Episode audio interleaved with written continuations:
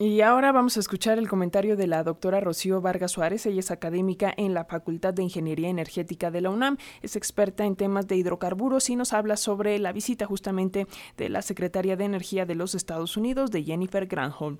¿Cómo está, doctora? Muy buenos días. Eh, hola, Alexia. Muy buenos días. Mira, Alexia, yo quisiera vincular dos cosas que creo que son importantes para realmente ver la importancia de esta visita de la Secretaría de Energía y que tiene que ver con el Parlamento abierto. Entonces, este, pues si me permites, voy a emitir alguna opinión al respecto que nos lleva directamente a esta visita este, de la secretaria. Eh, creo que hay que valorar como un gran éxito eh, justamente eh, los foros de Parlamento abierto y esto a la luz de la audiencia y asistencia de los convocados, es decir, eh, prácticamente toda la gente que ha sido convocada ha asistido a estos parlamentos. Y se ha procurado transparencia y equilibrio en las fuerzas justamente por el número de participantes a favor y en contra de la iniciativa de reforma eléctrica.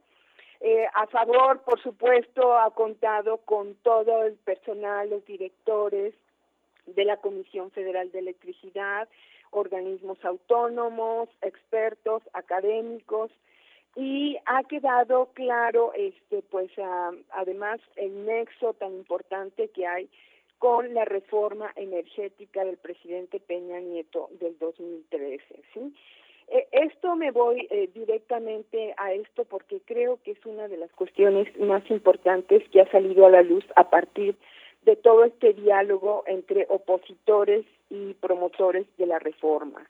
Sí, ha quedado claro que pues el objetivo de esta reforma fue la desestructuración vertical e, integra, este, y horizontal de la Comisión Federal de Electricidad, lo cual pues le resta totalmente competitividad, eficiencia, se traduce en mayores costos, su desempeño y en realidad pues la parte más preocupante es eh, tener que llegar a la irrelevancia en términos productivos para fines de esta década. Es decir, se va a reducir tanto su producción que prácticamente va a salir del mercado de, la generación.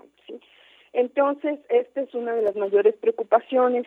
También los especialistas han dejado ver la existencia de una serie de mecanismos de transferencia de recursos monetarios de la Comisión Federal de Electricidad al sector privado.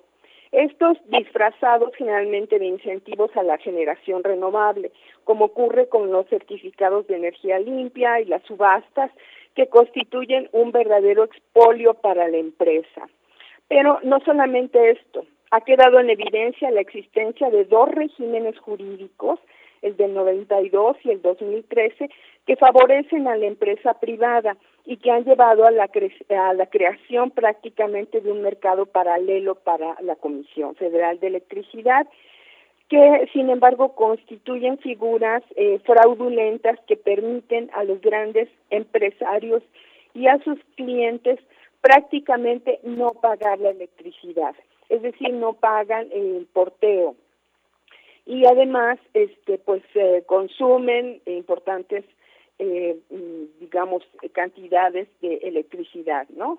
Esto es ah, lo que ocurre con el autoabasto y los excedentes de los productores independientes de energía.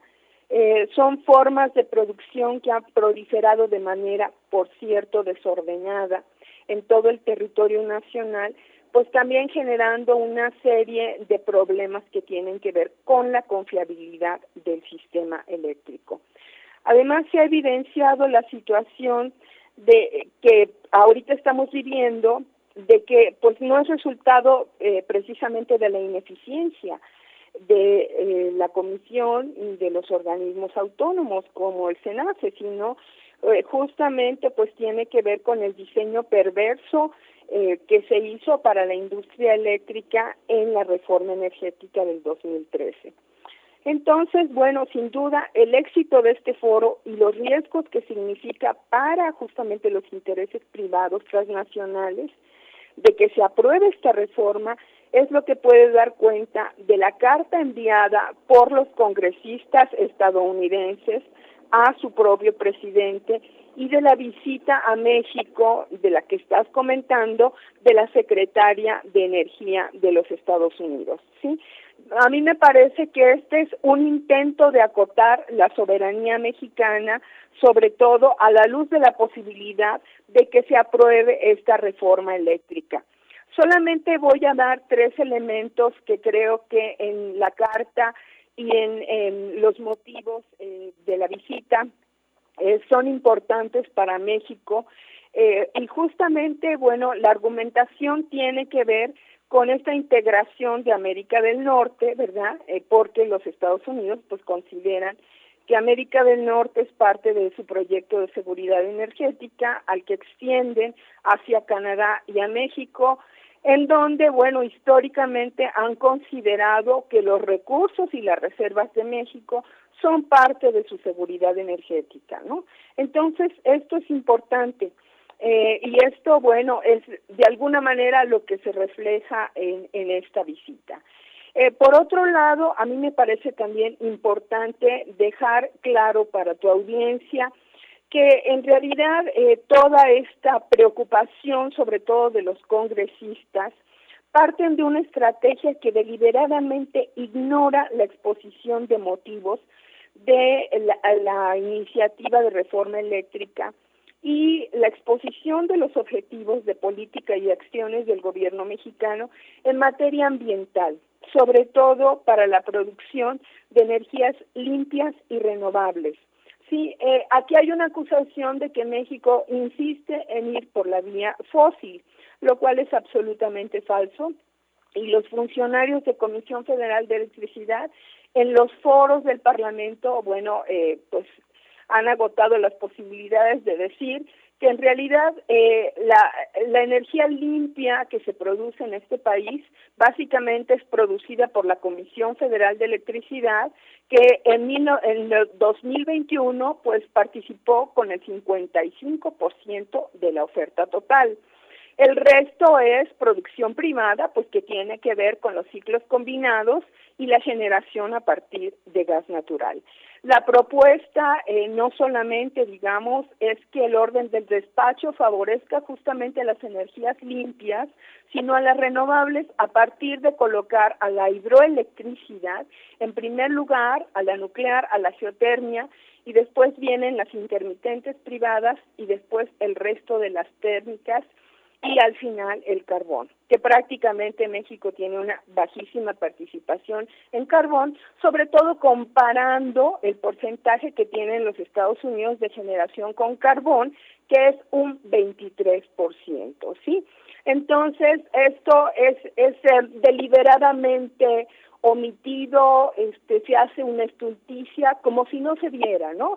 Y yo sí quiero destacar esto porque en realidad hay que verlo a la luz de lo que son los Estados Unidos en estos momentos, el primer productor de hidrocarburos en el mundo, con una producción de petróleo de 11.2 eh, millones de barriles diarios, colocándose además como el primer exportador de gas natural licuado en el mundo en estos momentos, ¿no?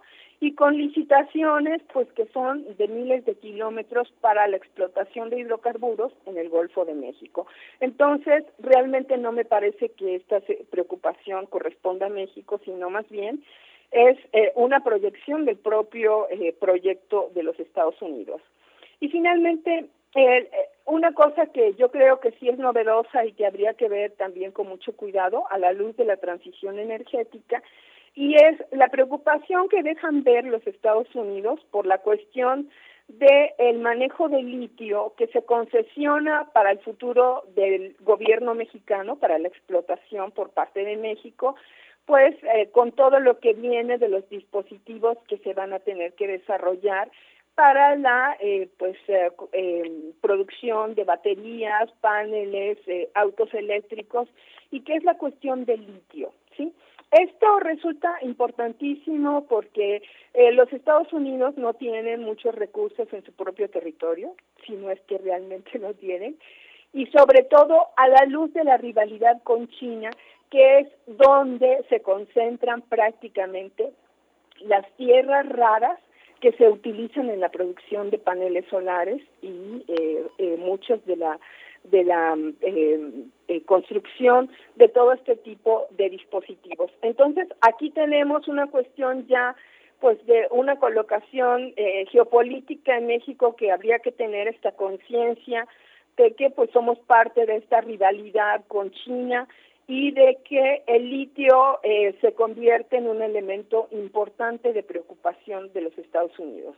Qué bueno que el presidente López Obrador pues ha básicamente manejado esto en términos de la diplomacia, pero no se puede ignorar los objetivos geopolíticos, estratégicos y la visión de los Estados Unidos respecto a los recursos mexicanos y al acotamiento del ejercicio de soberanía energética de México con eh, su propuesta para la industria eléctrica. Muchas gracias. Al contrario, doctora Rocío Vargas Suárez, académica de la Facultad de Ingeniería Energética en la UNAM, muchísimas gracias por este comentario, por estas reflexiones y seguimos en constante comunicación. Muy buen día. Gracias, Alexia. Adiós.